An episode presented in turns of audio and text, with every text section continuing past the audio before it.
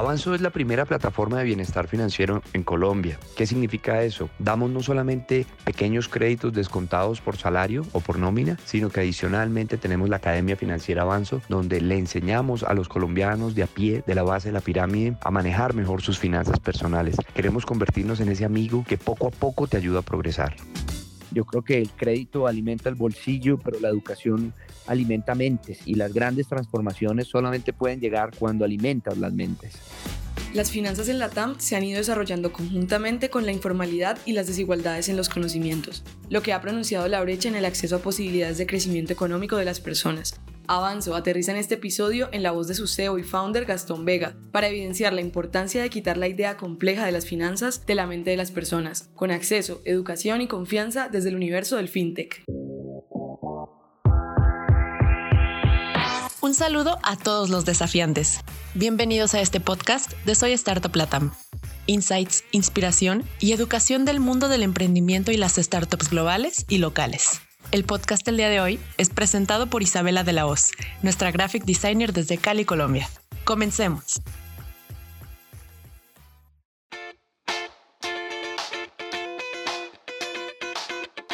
Comencemos con este nuevo episodio. En esta oportunidad nos acompaña Gastón Vega Vallejo. Gastón, valoramos bastante tu tiempo, Gracias por aceptar nuestra invitación en este espacio de Soy Startup Latam. Gracias a ustedes por la invitación. Encantado de compartir con ustedes estos minutos. Muchísimas gracias. Entonces, antes de pasar a hablar sobre los aprendizajes en el mundo del emprendimiento y la fintech, pues nos gustaría que habláramos un poco sobre ti, ¿no? Que sabemos que estudiaste en Suiza, recorriste Europa. Bueno, pues te cuento que me gradué en el 2001 de Administración de Empresas en, en EAFIT, en Medellín, y a raíz de una beca que me otorgaron en, en Suiza, pues donde pensaba estar un año haciendo, llamémoslo, este posgrado, fueron saliendo oportunidades de seguir estudiando y de vincularme con varias multinacionales y terminé quedándome 11 años por allá. Fue curioso. Cuando llegué, pues dije, ya que estoy acá, pues cómo no hago un poco de experiencia internacional y bueno, ya que hice un poco de experiencia, cómo no hago un MBA y cuando terminé el MBA, pues cómo me voy a devolver con deudas del MBA y cuando finalmente lo pagué y seguí trabajando en otra multinacional en el área de estrategia corporativa, pues fui a ver y ya habían pasado como 11 años y dije, bueno, chévere, chévere Europa, chévere Suiza, pero pues yo siempre fui muy feliz en Colombia, siempre le aposté a Colombia y pues por cosas de la vida me quedé allá 11 años, pero, pero me hacía mucha falta mi gente, mi país, ser parte de este momento que estamos viviendo y, bueno, decidí volver. Genial, sí, eso es algo que los colombianos siempre extrañamos nuestra tierrita, ¿no? Estuvimos haciendo un poquito como de investigación ahí y encontramos que en tu familia hay, hay un miembro de cuatro patas, un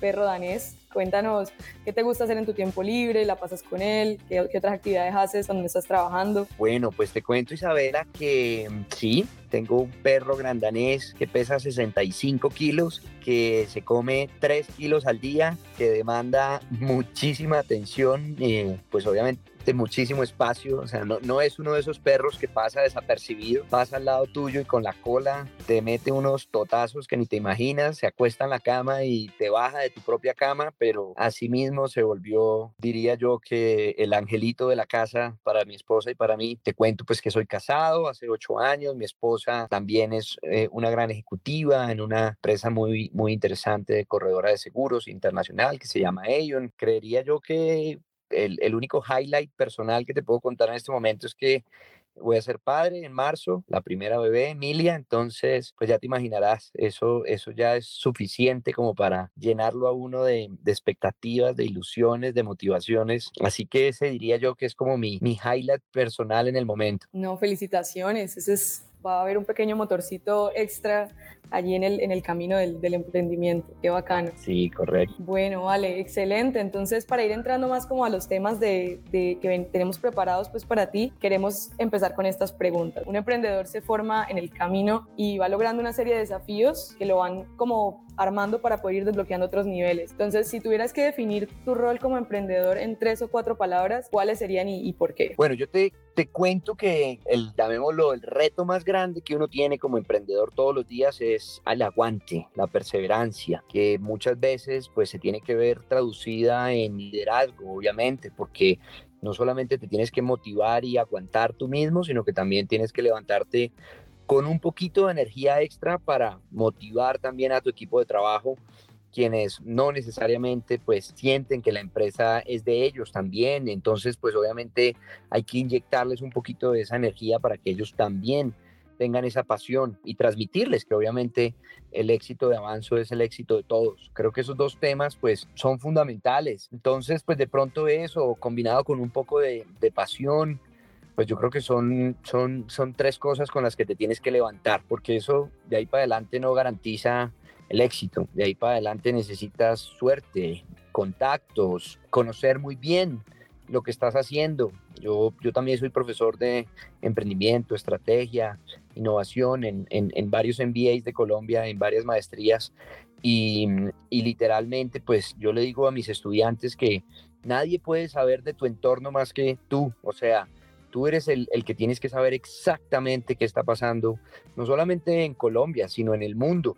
Tienes que conocer muy bien las tendencias, tienes que conocer muy bien cómo puedes hacer las cosas mejor en tu, en tu negocio o quién las está haciendo mejor. Entonces yo diría que es, es, es una mezcla de pues tener un, un drive por, por, dentro muy fuerte que te, que te levante a hacer las cosas cada día mejor, a motivar a tu equipo, pero al mismo tiempo, como te digo, pues tener, tener muchos otros factores que van desde la suerte, los contactos, eh, la innovación, la preparación constante de que te permite saber qué está pasando alrededor tuyo y, y, sobre todo aplicarla, porque tú puedes identificar las cosas que están dando vueltas por ahí, pero si no tienes la habilidad de absorberlas como una esponjita y traducirlas en acciones concretas, pues todo se queda en filosofía y letra muerta. Claro que sí, entonces sí, es un poco la mezcla, ¿no? De recordarse todos los días el propósito, pero también todos los días trabajar por ese propósito que, con el que uno se levanta. Entonces, muy, muy buenos, buenos aprendizajes allí. ¿Cómo, cómo encontraste este, este camino en tu vida? ¿Cómo descubriste que iba a ser como tu objetivo para lanzarte pues al mundo del emprendimiento? Bueno, pues yo toda la vida tuve en mi corazón la esperanza de encontrar algunas ideas o algunos propósitos que me motivaran para lanzarme a, a, dar el paso del emprendimiento. Pues estando en Suiza era más difícil, por eso pues seguí el mundo corporativo. Llegué a Colombia, hice un par de intentos en temas de consultoría, hasta que estaba trabajando en una empresa que, que maneja el sistema de recaudo de Transmilenio, que pues por cierto es uno de los más grandes del mundo, y la implementación de, de toda esa tecnología me llevó a conectarme mucho con la gente de la calle, con, con ese tendero o con esa persona de barrio que tenía que ir a hacer compras o que tenía que mover sus finanzas personales, ya sea para comprar o para recibir pagos, y yo veía que ni siquiera tenían un datáfono, que no tenían una cuenta de ahorros, y siempre este tipo de conversaciones redundaban en algo que era el famoso prestamista gota a gota, paga diario, o sea, como si las finanzas colombianas se manejaran a través de la informalidad. Y eso me llamó mucho la atención, sobre todo viniendo de Suiza. Entonces, pues yo dije, hombre, ¿qué puedo hacer? ¿Qué puedo hacer para poner mi granito de arena y de paso, pues para encontrar una buena oportunidad de negocios. Y, y ahí nace Avanzo. Genial, genial. Eso yo creo que ya no, los, no lo podrás contar a más detalle más adelante, pero ya de por sí empieza a sonar como una historia muy, muy interesante. Antes de pasar precisamente al tema de Avanzo, nos gustaría hacerte una, una preguntita más y es, ¿cuál crees tú que es el costo personal que conlleva emprender? Uy, qué buena pregunta. Yo creo que definitivamente emprender te lleva a ciertos sacrificios personales importantes. O sea, sin duda tienes que, que dar una milla extra en tus madrugadas, en tus trasnochadas, en tus fines de semana. O sea, yo creo que sacrificas muchísimo tiempo si quieres que verdaderamente las cosas empiecen a funcionar. Entonces, yo creo que hay que tener muy presente si, si eso es lo que uno quiere. Ahora, Sé que estamos hablando de emprendimiento, sé que soy emprendedor, pero también yo le digo a la gente, hay muchos caminos, muchos caminos en la vida, hay caminos para cada uno y pues eh, no a todos les tiene que gustar esto. Creo que, creo que en el fondo tenemos que tener un poquito de alma de masoquistas porque, porque el camino no es fácil, pero al mismo tiempo, pues si decides eh, meterte en ese camino, creo que también tienes la sensación de que, de que todos los días diste lo mejor de ti, porque pues definitivamente tienes que hacerlo. Tienes la sensación de que estás impactando muchas vidas, tienes una adrenalina fluyendo todo el día por tu cuerpo porque, porque todo es un reto. Entonces, pues digamos que unas por otras. Hay que escoger muy bien qué estilo de vida quieres. Pero repito, ambos caminos, incluso creo que hay más, no solamente el de las personas que, que trabajamos en el mundo de los negocios. Hay muchas personas que se levantan todos los días con alma de emprendedora como los médicos eh, o como personas que simplemente trabajan pues, voluntarias en mil actividades. O sea, todos debemos es preguntarnos qué es lo que verdaderamente queremos hacer. Yo creo que esa es la raíz de todo. Y si, y si la respuesta es ser emprendedor, pues ver lo que eso conlleva porque obviamente, como te decía, pues los sacrificios van a ser enormes. Uy, claro que sí, eso es precisamente lo que, hemos venido hablando ya en, en capítulos anteriores con, con, emprendedores, todos, digamos, comparten esa misma visión, que meterle mucho, mucho aguante pero siempre viene mucha satisfacción después cuando los frutos empiezan a, a verse. Pues eh, ahora sí como entrando en el tema, en el tema de Avanzo, bueno, pasamos a, a, esta pregunta que es crucial. ¿De qué se trata Avanzo? Bueno, pues te contaba que metido en el tema de caudo del transporte de Transmilenio, pude ver de primera mano muchas cosas que pasan en las finanzas de los colombianos. Y eso me llevó como a aprender mucho del mundo de las fintech, empezar a rayar tablero y encontrar oportunidades en el mundo de los pagos, en el mundo de la tecnología. Entonces, pues decidí irme directamente al problema más complejo, que es el de, el de los créditos. Empecé haciendo créditos, digamos, a través de una plataforma abierta como otras que han cogido mucha fuerza en Colombia, pero digamos que tiene unos retos a nivel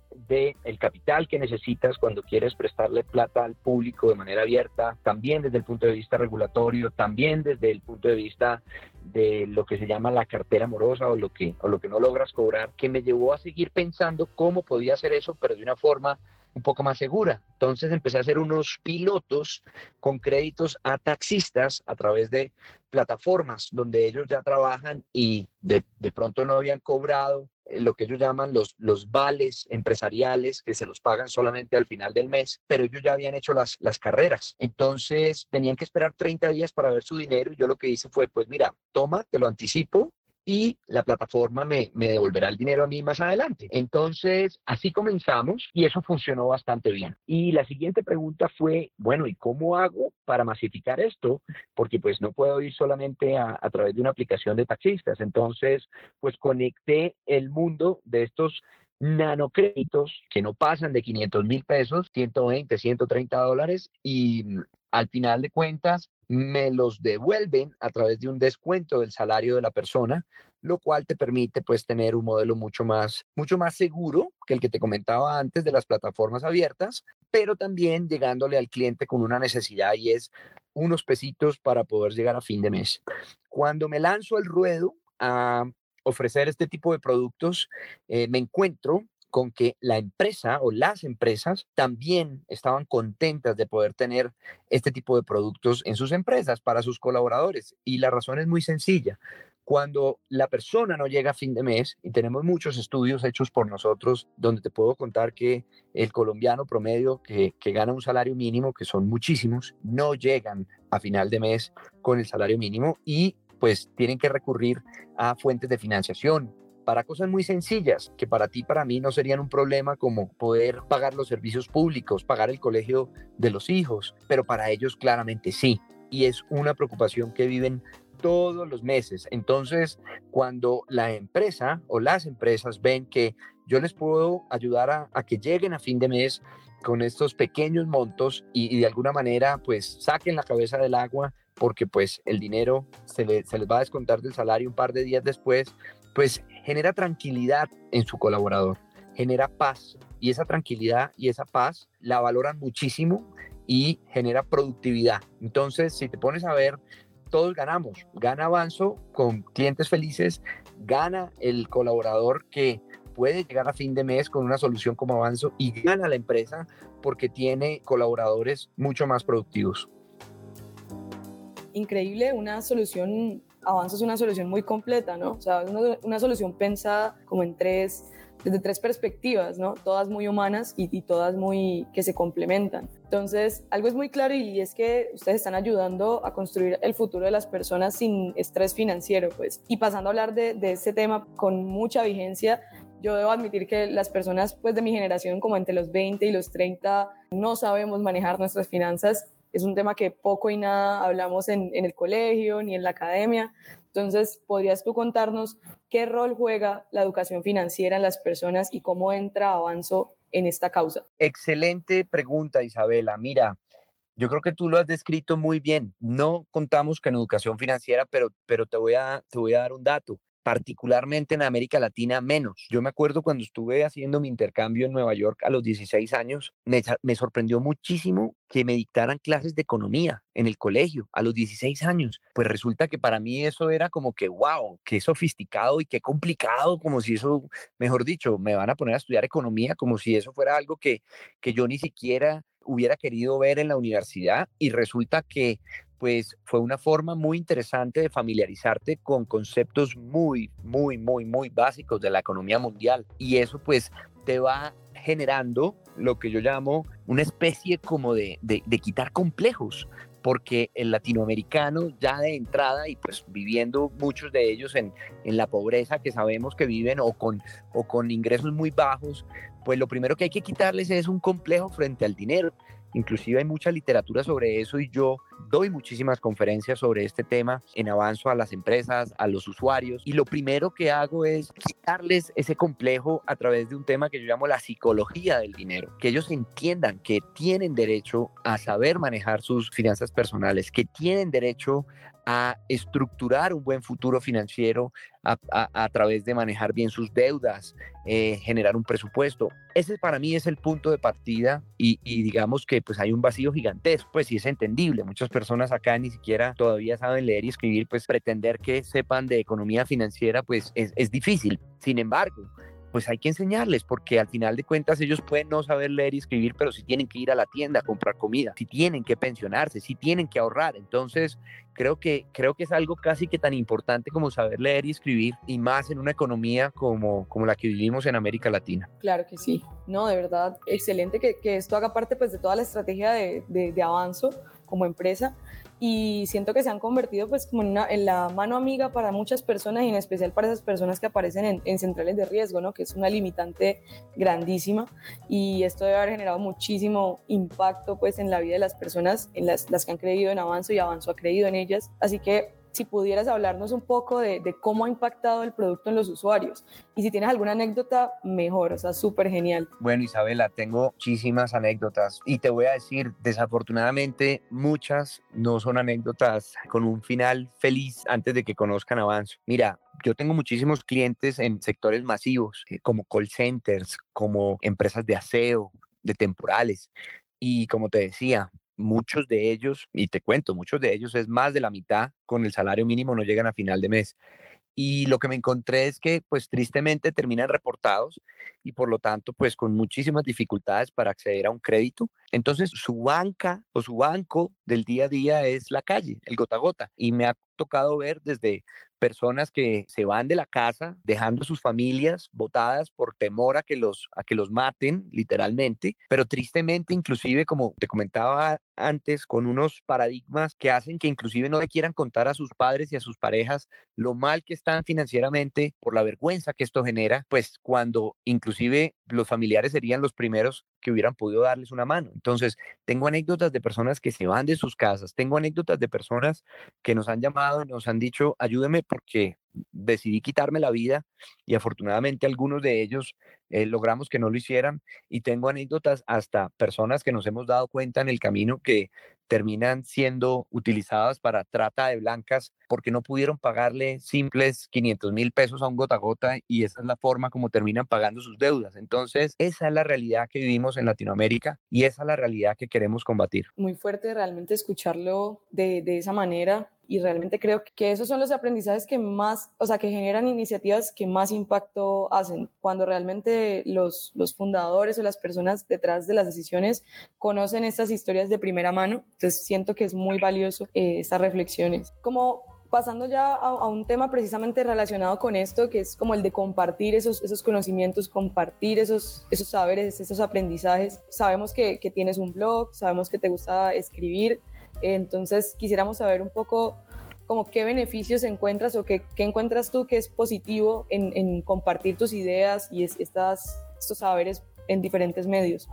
Pues mira, Isabela, yo creo que antes de, de haber metido en Avanzo tanta literatura financiera y de crear lo que yo llamo la Academia Financiera Avanzo, que precisamente busca educar a las personas. Yo creo que tengo un bichito alma un poco de profesor, e inclusive pues lo soy. Yo, como te contaba, soy profesor del MBA de la Javeriana, del CESA, de AFIT, y pues yo creo que es algo que no me preguntes por qué, siempre lo he llevado dentro de mí, me han buscado para esto, me fluye de manera muy natural y, lo disfruto y, y pues siento que es muy bonito generar un impacto en los demás, además un impacto desde un punto de vista muy sano, muy, llamémoslo como de algo que es muy inocente, porque cuando lo haces desde la óptica de los negocios, político, siempre al final hay una segunda intención, llámese económica o de poder, mientras que cuando lo haces a través de la academia, pues tú no puedes estar esperando nada a cambio, más allá pues del salario que te paguen como profesor, obviamente, pero sí estás viendo constantemente cómo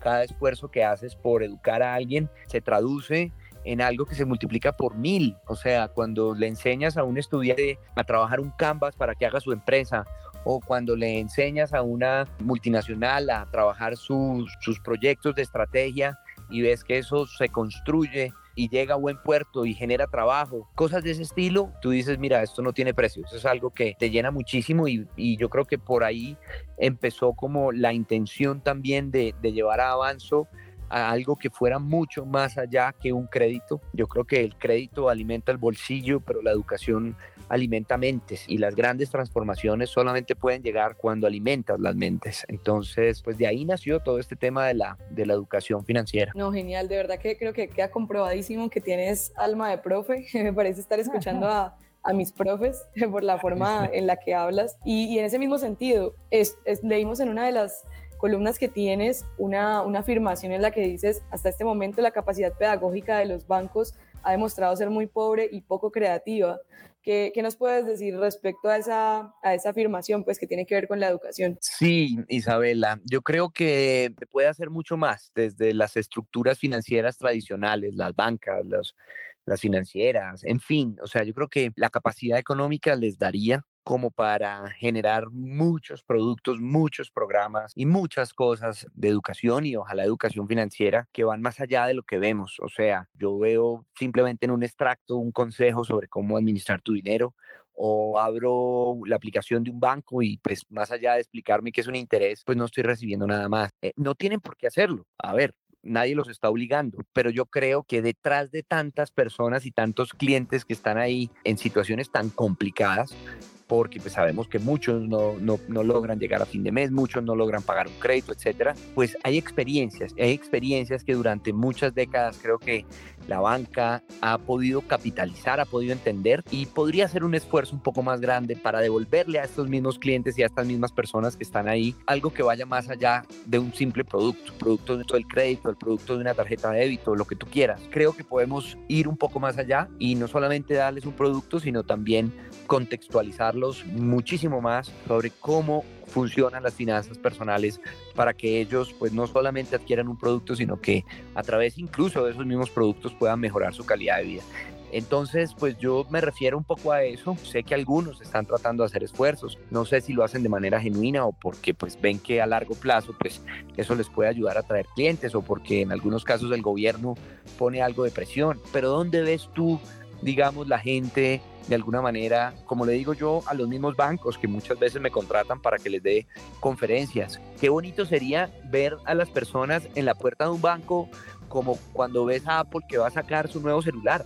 ¿No te parece impresionante que la gente se va y lleva su propio, su carpa y su comida porque quiere estar una semana antes o tres días antes de que abran la, la tienda para comprar su, su celular? Yo creo que jamás he visto eso en un banco a no ser que las personas vayan a ir a, a, cobrar su pensión, que además tristemente son un montón de, de, personas mayores que pues no deberían estar haciendo una fila. Entonces, yo creo que la banca puede llegarle más a estas personas, creo que puede darles un servicio que vaya más allá de la transacción y que vaya más allá de un producto y que más bien los lleve de la mano a tener mejor calidad de vida. No estoy diciendo, ojo, que, que los colombianos seamos particularmente malos en esto. Creo que esto es una tendencia mundial. O sea, probablemente tú le preguntas a alguien en Estados Unidos o en Europa si se siente que su banco es pues como su mejor amigo y probablemente pues te va a contestar lo mismo. Entonces, pues yo creo que no se trata tampoco de apuntarle con el dedo a nadie, simplemente es más como de invitar a, a todos aquellos que puedan a generar un movimiento diferente donde la banca se vuelva eso, ojalá, y retomo mi ejemplo de Apple,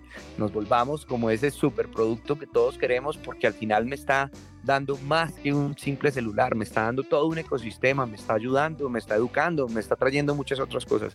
Creo que, que hacia allá deberíamos transitar todos los que estamos en el mundo de las finanzas personales.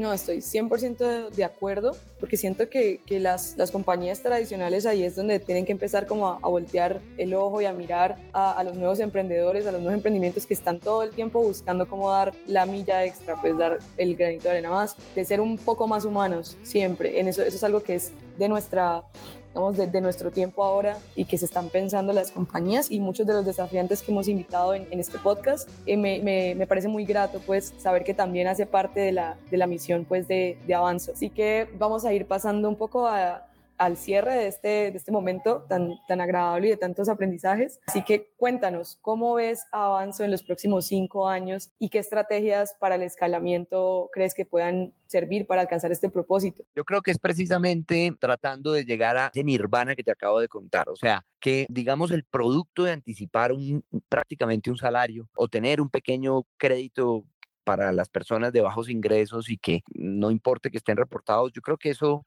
eh, dicho de otra manera, es casi que el commodity. Yo me lo imagino más es acercándome tanto a la gente que sienta que Avanzo es ese gran amigo que lo ayuda a progresar. Y si el progreso nos lleva en un avanzo que termine dedicado 100% a educar a la gente financieramente, o el progreso va básicamente ayudándoles en programas de ahorros, de pensiones, de seguros, pues ahí estaremos. Digamos que el cliente es el, el, que nos llevará a eso, pero en búsqueda de su prosperidad, de su felicidad en el largo plazo. Eso es lo que buscamos.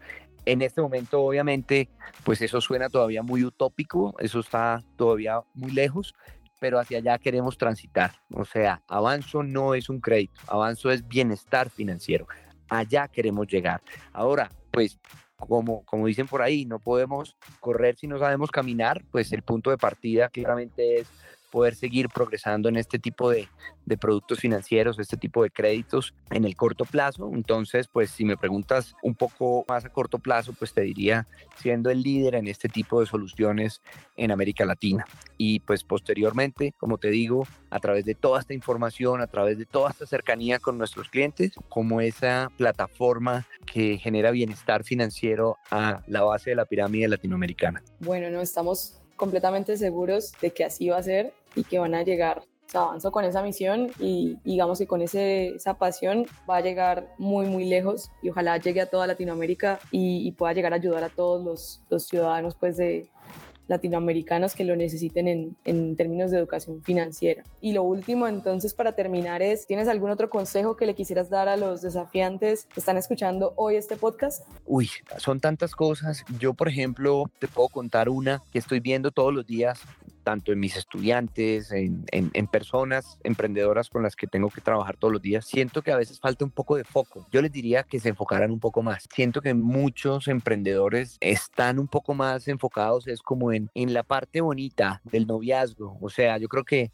todos cuando empezamos a salir con alguien sentimos como esas mariposas, digamos, como, como de una especie de hiperactividad que te, te hacen como, como vivir un momento mágico. Y siento que estos, estos emprendedores están como buscando ese momento mágico casi que todos los días, pero en realidad yo creo que el emprendimiento también es como pasar de ahí al noviazgo donde es otra etapa, y del noviazgo al matrimonio, y dejar que esos procesos maduren. Entonces, pues, dicho de otra manera, yo creo que un poco más de foco, no, no es como que todos los días quiero lanzar una empresa nueva, nada menos ahorita me encontré con alguien en un almuerzo, un emprendedor, y precisamente me se sentó a hablarme de sus cinco emprendimientos y, yo no sabía si felicitarlo o, regañarlo, porque yo creo que si estás tratando de sacar cinco emprendimientos al tiempo, pues probablemente ninguno te va a funcionar porque si un solo emprendimiento para que funcione te quita tanto tiempo, te quita casi que 20 horas al día, pues ¿cómo vas a hacer si quieres poner a andar 5? Ahora, si lo que quieres es hacer tiros al aire y lo que quieres es gozarte, como te digo yo, las mariposas de cuando estás saliendo con alguien por primera vez, pues bueno, vuelve y juega. Al final, mientras la persona sea feliz y, y lo disfrute, pues, pues, pues chévere. Pero como, como emprendedor sí te recomendaría o le recomendaría a los emprendedores mucho foco. Genial, no, apenas, de verdad. Muchas gracias por ese consejo. Sé que, que nuestra, toda nuestra audiencia lo va a valorar un montón. Y bueno, no, pues ya para cerrar, muchísimas gracias por todo, Son Fue un momento de muchísimo aprendizaje. O sea, de verdad sí me siento como muy energizada, muy emocionada y muy agradecida porque hayas compartido con nosotros estos 30 minutos. Esperamos a volver a compartir en otro espacio contigo y poder seguir conversando. No, al contrario, Isabela. A ustedes, gracias por la invitación, gracias además felicitarlos porque ustedes también hacen parte de este ecosistema de emprendedores, además muy jóvenes, lo cual es espectacular ver cómo con una juventud logran ponerle tanto profesionalismo y, traer a la mesa cosas tan, tan poderosas como, como este podcast y pues todo lo que están generando en, en, su emprendimiento. Entonces, nada, yo feliz de estar aquí con ustedes y, y feliz de poder hacer parte de, de su grupo de, de, amigos con los cuales podemos compartir este tipo de conversaciones. Hola, soy Gastón, CEO y fundador de Avanzo, y los invito a escuchar Desafiantes, un podcast de Soy Startup Latam. Gracias por escuchar nuestro podcast. Recuerden que fue traído y hecho con amor por Soy Startup Latam. Nuestra misión es impactar la vida de un millón de emprendedores en Latinoamérica. Reacciona, comenta, comparte y síguenos en LinkedIn, Instagram y YouTube. Esperen un episodio nuevo todos los lunes.